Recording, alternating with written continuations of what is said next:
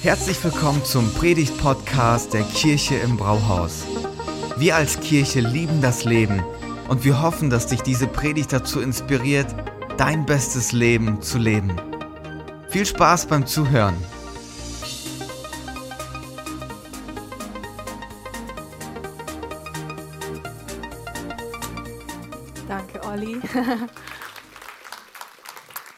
Ja, ich soll euch ganz, ganz liebe Grüße sagen von Thomas. Der ist heute in Hannover, in der Elim Hannover und grüßt euch mit ganz viel Liebe, Umarmungen. Ja. So, ähm, heute darf ich, darf ich ein Thema, ähm, habe ich ein Thema vorbereitet, das liegt so zwischen zwei Predigtreihen. Das heißt, ich durfte mir aussuchen, worüber ich predige. Richtig cool, etwas, was mir auf dem Herzen liegt. Und ähm, da habe ich zu Anfang ein Zitat für euch mitgebracht von Ludwig Börne. Der hat mal gesagt, der Schmerz ist das Glück der Seligen. Am meisten lebt, wer am meisten leidet. Und ich weiß nicht, wie es dir geht, aber wenn ich dieses Zitat höre, denke ich so, äh, nein, das ist eigentlich nicht, was ich für mein Leben möchte. Ich möchte Schmerz vermeiden, ich möchte kein Leid ähm, für Schmerzen haben wie Ibu oder Paracetamol. Schmerzen sind immer schlecht. Und vielleicht denkst du auch so, ähm, aber dieses Zitat klingt eigentlich ganz wie ein Motto von den Navy SEALs. Und ähm, die Navy SEALs sind so eine Spezialeinheit in der ähm, US Navy. Und ihr inoffizielles Motto lautet, The only easy day was yesterday. Also der einzig leichte Tag war gestern. Und was ist dieses Mindset? Dieses Mindset umarmt den Schmerz und sagt, okay, ich halte noch mehr aus. Ähm, Schmerz ist dazu da, umarmt zu werden und ähm, diese Herausforderung anzunehmen. Da steckt Chance und Wachstum drin. Das ist damit gemeint. Diamanten stehen unter Druck, so sagt man ja auch. Und vielleicht bist du auch so jemand wie ich, wo du sagst, nee, eigentlich möchte ich kein Leid in meinem Leben erfahren, ich mag keine Änderung, vielleicht macht dich das nervös, dann geht es dir da eigentlich genau wie mir. Aber jetzt mal ernsthaft, wann wachsen wir denn wirklich im Leben? Es ist nämlich in den Herausforderungen und mitten im Leid, dass wir wachsen. Wäre alles immer so, wie wir uns wünschen und alles immer easy, dann wären wir nicht erwachsen geworden, wir wären nicht in die nächste Lebensphase gerückt, wir hätten keine Erfahrungen gesammelt. Nochmal zurück zu den Navy SEALs. Es gibt eine Statistik unter ähm, Bewerbern von den Navy SEALs, also sie müssen so eine ähm, körperliche Prüfung durchlaufen. Und da wurde festgestellt, dass die meisten Bewerber an einem bestimmten Punkt der Prüfung aufgeben. Nämlich nicht bei 100% Schmerztoleranz, sondern bei 40 Prozent sagen sie, ich kann nicht mehr, ich kann nicht mehr laufen, ich halte meinen Atem nicht mehr länger, ich kann den Schmerz nicht mehr aushalten.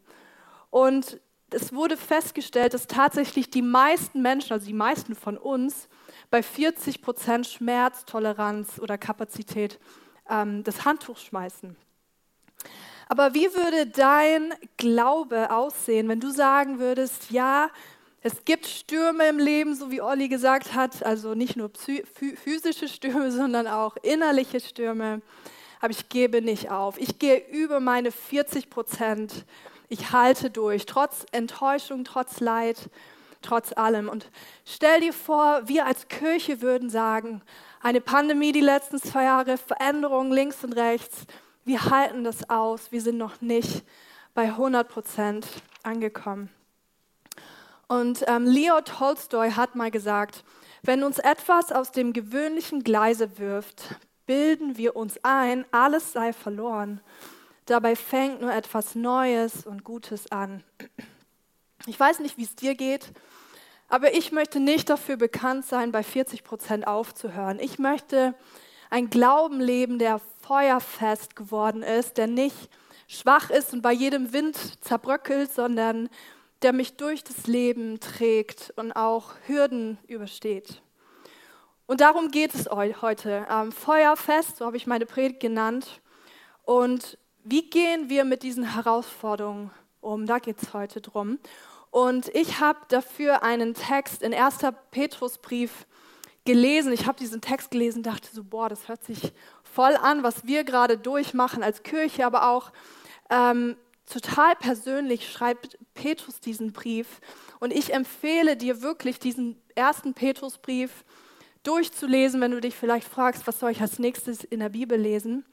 Petrus schreibt diesen ähm, Brief an alle Christen im römischen Reich. Das heißt, es ist nicht ein Brief an eine bestimmte Gemeinde oder eine bestimmte Volksgruppe, sondern an alle Christen, die im römischen Reich leben. So ein Rundbrief sozusagen.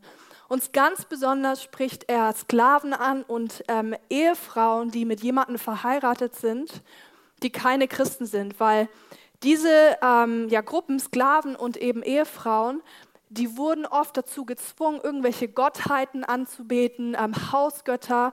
Und wenn die gesagt haben, hey, ich habe nur einen Gott und das ist Gott und kein anderer Hausgott, dann, und sie sich gewehrt haben, dann waren das echte Folgen und dann kostete sie der Glaube wirklich alles. Und dann genau diese Christen schreibt Petrus und er wusste, oh Mann, da sind gerade richtig heftige Stürme.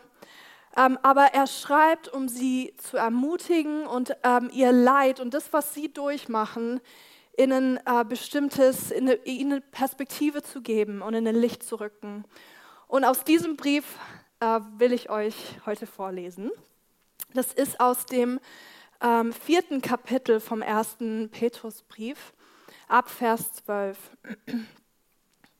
Liebe Freunde, wundert euch nicht über die Nöte, die wie ein Feuersturm über euch hereingebrochen sind und durch die euer Glaube auf die Probe gestellt wird. Denkt nicht, dass euch etwas, ähm, denkt nicht, dass euch damit etwas Ungewöhnliches zustößt. zustößt. Freut euch vielmehr, dass ihr auf diese Weise an den Leiden teilhabt, die Christus durchmachen musste. Denn dann werdet ihr, wenn er in seiner Herrlichkeit erscheint, erst recht von Freude und Jubel erfüllt sein.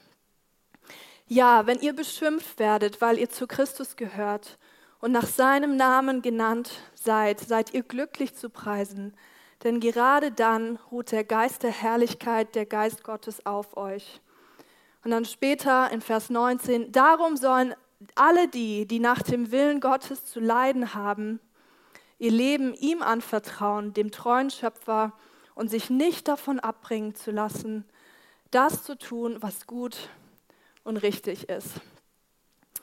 Das ist ein krasser Text. Ähm, und das Erste, was Petrus hier macht, ist, er bringt eine realistische Sicht auf die Frage, was ist Leid überhaupt? Und der einzelne Christ, vielleicht wir als einzelne Person, sehen unsere, unser Wirrwarr, unser Sturm und denken so, warum muss ich das durchstehen? Warum ich? Aber Petrus rückt es in Perspektive und benennt es alles. Druck, Leid, Herausforderung, Trauer, Nöte, alles das kann unseren Glauben auf die Probe stellen und ist sogar etwas Gutes. Also müssen wir erstmal klären, okay, was ist Leid und was meint Petrus mit diesem Feuersturm? Und Petrus gebraucht hierfür ähm, das griechische Wort Pyrosis. Und dieses Wort bedeutet, es ist wie so ein Feuer, was richtig eingeheizt wird, um etwas zu läutern. Und ähm, was genau meint er? Im ersten Kapitel dieses Briefes beschreibt er das nochmal mehr im Detail. Das beschreibt er richtig gut ab Vers 6. Ihr habt also allen Grund, euch zu freuen und zu jubeln, auch wenn ihr jetzt nach Gottes Plan für eine kurze Zeit Prüfungen verschiedenster Art durchmachen müsst und manches Schwere erleidet. Denn diese Prüfungen geben euch die Gelegenheiten, euch in eurem Glauben zu bewähren genauso wie das vergängliche Gold im Feuer des Schmelzofens gereinigt wird. So muss auch euer Glaube, der ja unvergleichlich viel wertvoller ist, auf seine Echtheit geprüft werden. Was mir hier auch noch mal raussticht, ist, dass er nicht nur an Christen spricht, die verfolgt werden, sondern jeder, der Schweres erleidet. Und da dürfen wir uns auch dazu zählen, auch wenn du vielleicht sagst, ich werde nicht verfolgt für meinen Glauben. Aber Petrus sagt in anderen, Wort, in anderen Worten, alles, was dir im Leben an Herausforderungen widerfährt, kann dir die Gelegenheit geben, dass dein Glaube gestärkt und feuerfest gemacht wird. Wie in so einem Schmelzofen. Und er sagt sogar, das muss so passieren, sonst wird dein Glaube sich nicht als echt und wertvoll beweisen werden.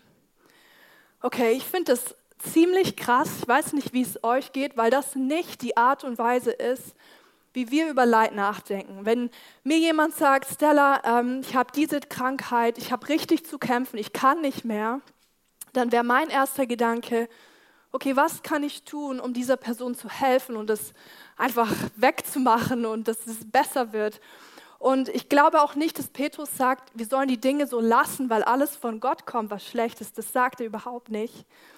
Aber er öffnet ein Bild, ähm, wo wir das einordnen und verstehen können, was gerade passiert. Also das Leben ist kein Ponyhof, wird auch nie so sein, das wissen wir. Und Petrus macht uns klar, es wird Leid daherkommen, aber Schmerz darf seinen Platz finden. Und ich habe gerade mich in dieser Vorbereitung für diese Predigt mich damit beschäftigt, was passiert eigentlich in so einem Schmelzofen und es ist richtig spannend. Ich habe mich gefühlt wie in so Geografieunterricht. Ähm, und es ist äh, interessant, sorry, ähm, weil zuerst hat man das Erz, also Eisenerz, Golderz oder was auch immer. Und Erz ist eine Mischung von Mineralien, die aber zusammen sind. Und da gibt es verschiedene Art von Erze. Und sobald ein äh, Erz einen hohen Anteil an wertvollem Mineral hat, wird es abgebaut und dann dahin transportiert. Es kann dann Eisen sein, Gold oder was auch immer. Und Erz an sich sieht eigentlich ziemlich langweilig aus, sehr unspektakulär. Manches Erz sieht auch, auch aus wie so ein Stein, könnte man glatt übersehen. Ähm, genau, und dann kommt es in so einen Schmelzofen. Und in dem Schmelzofen ist so, ähm, das Erz rieselt langsam runter und je tiefer es fällt, desto heißer wird dieses Feuer. Und irgendwann beginnt das Erz in diese einzelnen Bestandteile zu zerfallen. Und nur so kann eben dieses Wertvolle darin extrahiert werden.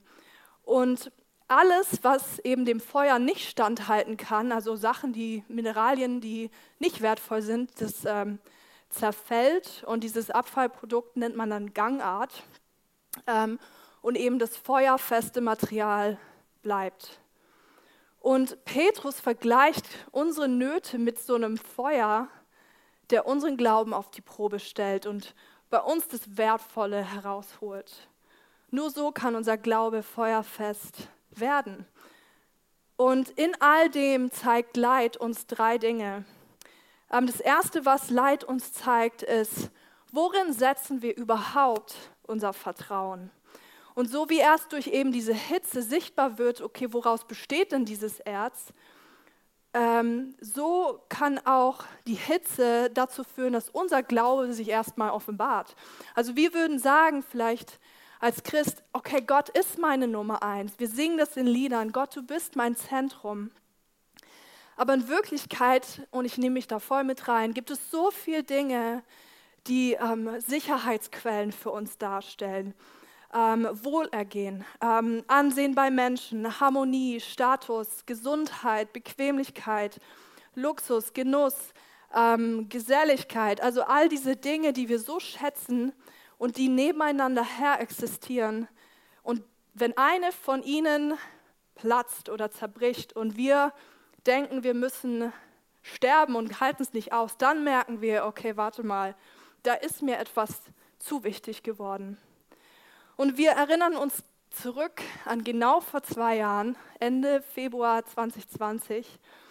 Und die Pandemie kam, es überraschte uns total. Wir wussten gar nicht, was Sache ist, waren alle verwirrt und ähm, so viele Emotionen, die abgingen. Und ähm, diese Zeit, gerade diese Anfangszeit, hat bei mir persönlich echt viel aufgedeckt, wo ich dachte so, wow, Stella, ähm, und hat für mich auch einige Quellen von diesem Vertrauen gezeigt. Und es gab Momente, da war ich richtig sauer. Und es ist auch okay, sauer zu sein, aber das war wirklich so, okay, ich komme gerade an meine Grenzen. Ähm, ich habe gerade ein Kind bekommen und jetzt bin ich hier, ich habe keinen Krabbelkurs, ich habe keine Babyparty gehabt, Selbstmitleid, Selbstmitleid.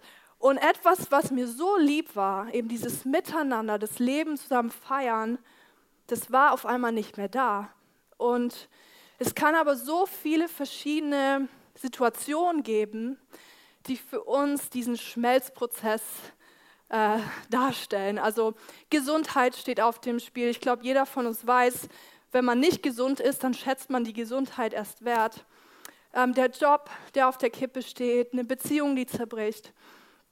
Und diesen Schmelzofen-Moment haben wir immer dann, wenn wir uns entscheiden müssen, okay, vertraue ich jetzt Gott?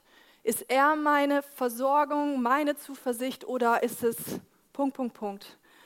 Ähm, und quasi der nächste Schritt aufweist, wo wirklich unsere Zuversicht liegt.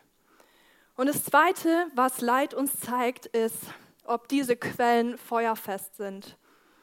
Und wenn du zum Beispiel, ähm, wenn es dir super, super wichtig ist, wie du aussiehst, dass du fit bist, dass du immer jung bleibst, dann ist Altwerden für dich eine Katastrophe. Und dein Wert an Äußerlichkeit ist nicht feuerfest, weil es einfach der Hitze der ganz normalen Realität nicht standhalten kann, weil wir werden alle älter. Okay, wie weiß ich, ob etwas feuerfest ist in meinem Leben? Nicht im Urlaub, nicht wenn die Sonne scheint, sondern in dem Moment muss richtig drauf ankommen, wenn es dunkel wird. Dies sind die Momente, die wir nicht äh, auf Insta oder in unserem Status posten würden. Aber wenn Gott dein Vertrauen hat und alles ist, was du brauchst, Kreativität, Versorgung, Liebe, Annahme, wenn all das, was du brauchst, von ihm kommt, dann wirst du niemals Bedeutungslosigkeit erleben. Selbst wenn du bettgebunden bist, wenn du krank bist, wenn du versagt hast, wenn du gerade nicht das hast, was du eigentlich im Leben schätzt. Und dein Vertrauen in Gott wird dich durch jedes Feuer bringen. Und es kann dann alles aushalten. Es ist dieses wertvolle Gold, von dem Petrus spricht. Er sagt, es ist unvergleichlich wertvoll. Und wenn du jetzt gerade denkst, ja, aber ich will und kann diese Hitze nicht ertragen, vielleicht möchte Gott dir zeigen, dass er der einzige Ort ist, wo du hast, was du brauchst und er der wirklich sichere Ort ist. Und das Dritte, was Leid dir zeigen kann, ist, wo dein Vertrauen in Gott, wie dein Vertrauen in Gott gestärkt wird. Also es bringt dir bei, Gott zu vertrauen und ihm neu deine Hingabe auszudrücken. Und selbst wenn sich gezeigt hat, okay, mein Glaube war nicht feuerfest, dann ist es eigentlich der perfekte Zeitpunkt, um erneut eine Entscheidung zu treffen, ja Gott, du bist meine Nummer eins. Ich vertraue dir. Und dann ist dieser Prozess des Schmelzens wie so ein Training für dein Glauben, um ihn am Ende eben feuerfest hervorgehen zu lassen.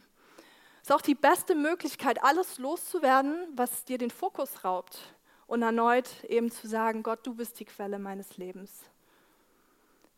Und das stärkt unseren Glauben, auch wenn es nicht einfach ist. Es bringt in uns eine Schönheit, eine Stärke, eine Größe und eben Wachstum hervor. Und in der Bibel können wir ein paar Bilder entdecken, ich finde die richtig cool, die genau diesen Gedanken beleuchten. Ein Gott, der das Leid und den Schmerz in unserem Leben gebraucht, damit wir wachsen können und wir an Größe gewinnen und unser Glauben feuerfest wird. Und ähm, das erste Bild ist das Bild von einem Trainer, ähm, der einen Sportler oder einen Athleten trainiert. Und dieser Sportler muss durch körperliche Anstrengung gehen, durch Schmerzen, durch Muskelkater. Und er hat aber ein Ziel im Auge, der, der Trainer, und weiß, wir müssen dahin kommen. Und um dahin zu kommen, wird es manchmal wehtun.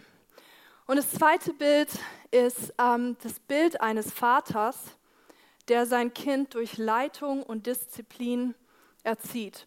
Und dieses Bild finden wir in Hebräer 12. Da habe ich euch den Text mitgebracht.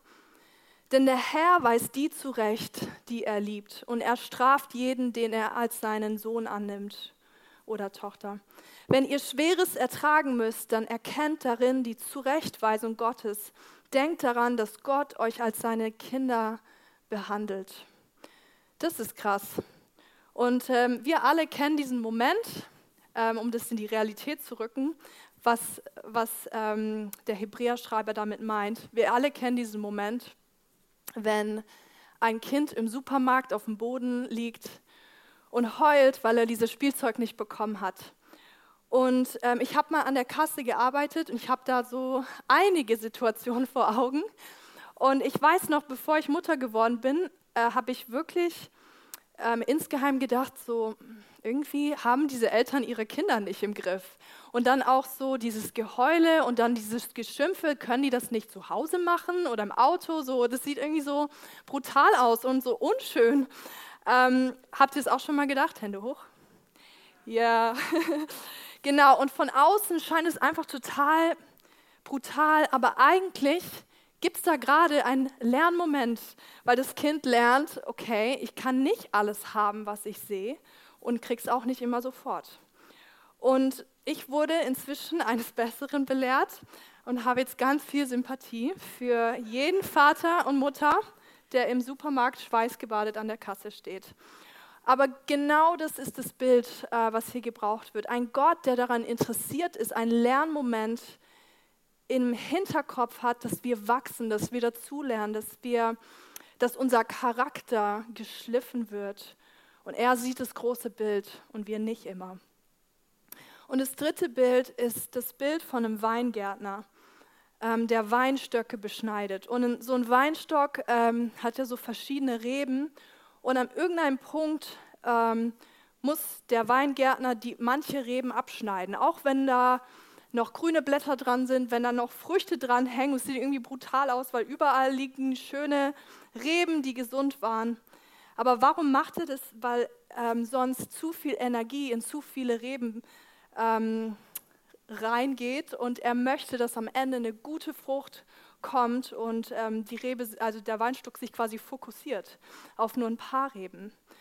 Und fühlst du dich vielleicht auch manchmal so wie so ein Weinstock, der gerade beschnitten wird, so ein Kind, das zurechtgewiesen wird oder ein Sportler, der gerade gepusht wird und du denkst so, wann hört das auf? Ich kann nicht mehr. Und das, was Petrus uns sagen möchte, ist, es werden Situationen kommen, die uns herausfordern. Es ist nicht die Frage in allem, ob es passiert, sondern wie wir damit umgehen. Und es gibt so viele verschiedene Arten, auf Leid umzugehen. Wütend, bitter, zynisch, mit Selbstmitleid. Und Petrus sagt uns, freut euch, dass ihr mit Jesus im gleichen Boot sitzt. Freut euch, weil gerade wenn ihr Leid erlebt, beweist sich Gott, ich bin da und ich bin bei euch. Nicht freu dich nicht, weil du Schmerzen hast, sondern weil du weißt, Gott ist in meinem Leid mit mir drin. Und Petrus sagt auch, hey, sei nicht verwundert, wenn das passiert. Es darf dich nicht überraschen. Verlust und Leid kann unseren Glauben nicht zerstören, aber wenn wir überrascht werden, dann schon. Es kann dich völlig überrumpeln und manche Menschen ähm, sagen, was, das Leid, ich kann nicht mehr an Gott glauben. Es kann dein Glauben zerstören.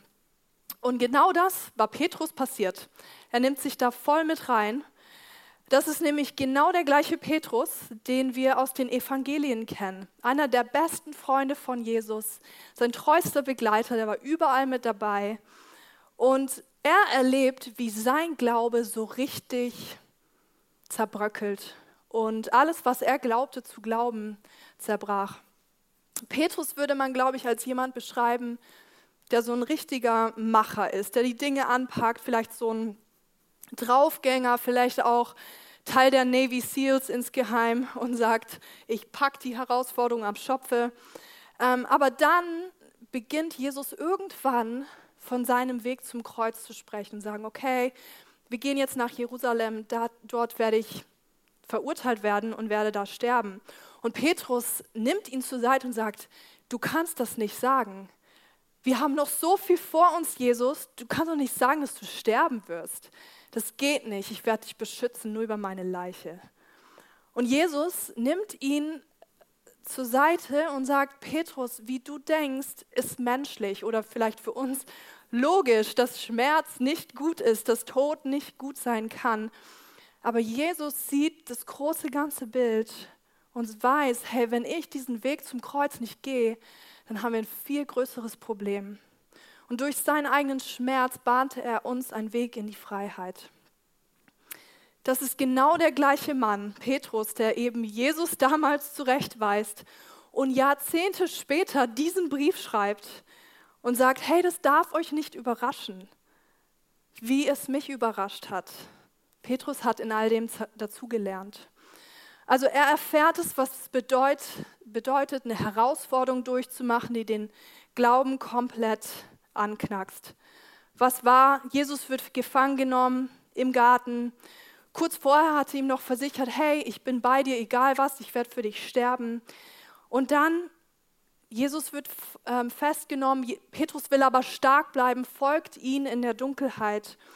Und während Jesus dann in diesem Haus der hohe Priester verhört wird, wartet Petrus draußen am Feuer. Und dann kommt ein Teenie-Mädchen. Und die, die denken, Teenie-Mädchen haben keinen Einfluss, dann hier ist der Beweis. Sie sagt, hey, du warst doch auch Teil von dieser Gruppe mit Jesus. Und das ist alles, was es braucht. Petrus verleugnet, dass er Jesus je kannte, dreimal und knickt ein. Er besteht die Probe nicht und er ist bei 40 Prozent und sagt, ist mir zu heiß. Und ich möchte dich fragen, was ist deine Feuerprobe? Wo findest du dich wieder in so einem Schmelzprozess, wo dein Glaube herausgefordert und gestretched wird? Vielleicht ist deine Familie, vielleicht ist auch diese Pandemie, vielleicht ist es dein Job, äh, vielleicht ist es dein körperlicher oder psychischer Zustand, Abhängigkeit, Beziehungskonflikte, Einsamkeit. Es kann so viel sein. Was ist deine Feuerprobe? Aber jetzt können wir uns die Frage stellen, okay, Petrus ist so auf die Nase gefallen, bitterlicher Niedergang seines Glaubens. Und er ist ein Mann, der plötzlich brennende Leidenschaft hat für die Kirche weltweit, schreibt so einen Rundbrief und wird einer der bedeutendsten Persönlichkeiten der Kirchengeschichte. Was war passiert? Ich nehme euch da kurz mit rein. Zeit war vergangen. Jesus war tatsächlich gestorben auferstanden, alles scheint schön und gut. Und Petrus weiß aber, oh Mann, ich habe es verbockt. Irgendwie ist da jetzt was zwischen Jesus und mir. Ich habe, ich meine, ich habe verleugnet, dass ich ihn kenne. Und sein Glaube war so wie dieses Erz im Ofen eigentlich zerfallen. Und danach begegnet er Jesus an einem Ufer von, vom See und Jesus sagt, hey, kommt, frühstückt mit mir. Und so frühstücken sie und dann nach dem Frühstück nimmt Jesus Petrus zur Seite und fragt ihn, hey, liebst du mich mehr als die anderen? Und Jesus sagt, ja, Jesus, ich liebe dich. Und Jesus sagt, dann sorge für meine Lämmer. Und damit meint er, sorge für die anderen Christen, sorge für die Kirche. Und äh, Petrus dachte dann wahrscheinlich so, okay, alles in Ordnung, das Eis ist gebrochen, unsere Beziehung ist wieder okay. Äh, ich konnte ihm sagen, so, hey, ich liebe dich, Jesus, auch wenn ich verbockt habe. Aber dann fragt ihn Jesus nochmal, liebst du mich? Und Petrus sagt doch, hey, du weißt doch, dass ich dich liebe. Und Jesus sagt, dann hüte meine Schafe. Und dann ein drittes Mal fragt Jesus, liebst du mich? Und ich glaube, dann wurde Petrus traurig, das steht auch im Text, er wurde traurig. Er dachte wahrscheinlich, Mann, ich habe es verbockt, er glaubt mir gar nicht. Die Nacht kam ihm vielleicht wieder in den Sinn, als er Jesus verleugnet hatte. Und er antwortet, Jesus, du weißt das sowieso alles. Du weißt auch, dass ich dich liebe. Jesus sagt, dann sorge für meine Schafe.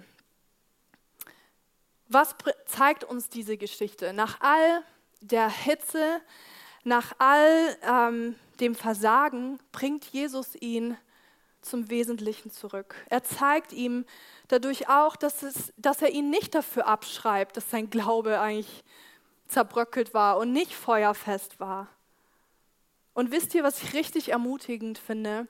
Für jedes Mal, wo Petrus Jesus verleugnet hat, dreimal bittet Jesus ihn um Bekenntnis, liebst du mich? Und Petrus sagt, ja, ich liebe dich.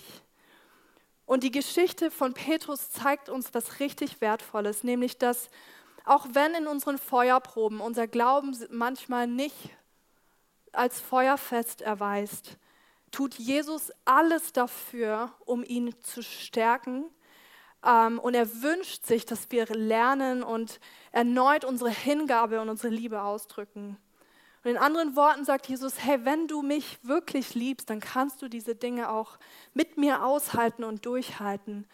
Und diese Dinge mögen dein Glauben erst einmal zu schwächen scheinen, aber das Endresultat ist, dass du danach stärker als zuvor geworden bist.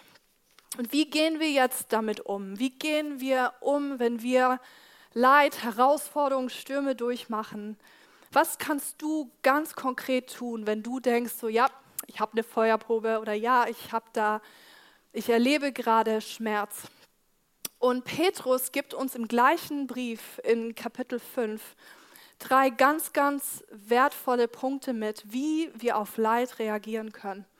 Das erste ist, er sagt, bleib dran, gib nicht auf, bleib dran. Denk an dieses Bild von dem Gärtner oder von dem Vater oder ähm, von dem Trainer. Also du, du kannst einordnen die Dinge für dich. Okay, da ist gerade Schmerz, aber ich bleibe trotzdem an dir dran, Gott. Und Petrus gibt uns dann wertvollen Rat mit auf dem Weg. Er sagt, die Hochmütigen weist Gott von sich, aber er wendet denen seine Liebe zu, die wissen, dass sie ihn brauchen. Deshalb beugt euch unter Gottes mächtiger Hand. Dann wird Gott euch aufrichten, wenn seine Zeit da ist. Also quasi Demut bedeutet zu sagen, okay Gott, du bist Gott, ich bin nicht Gott, ich bleibe trotzdem an dir dran, auch wenn ich nicht alles verstehe. Oder auch in anderen Worten, Herr Jesus, ich liebe dich, ich hab dein Her du hast mein Herz. Deine Hingabe auszudrücken. Und das Zweite ist leichtes Gepäck. Weil gleich danach folgt ein Vers, den ich liebe und den kennen vielleicht auch manche von euch.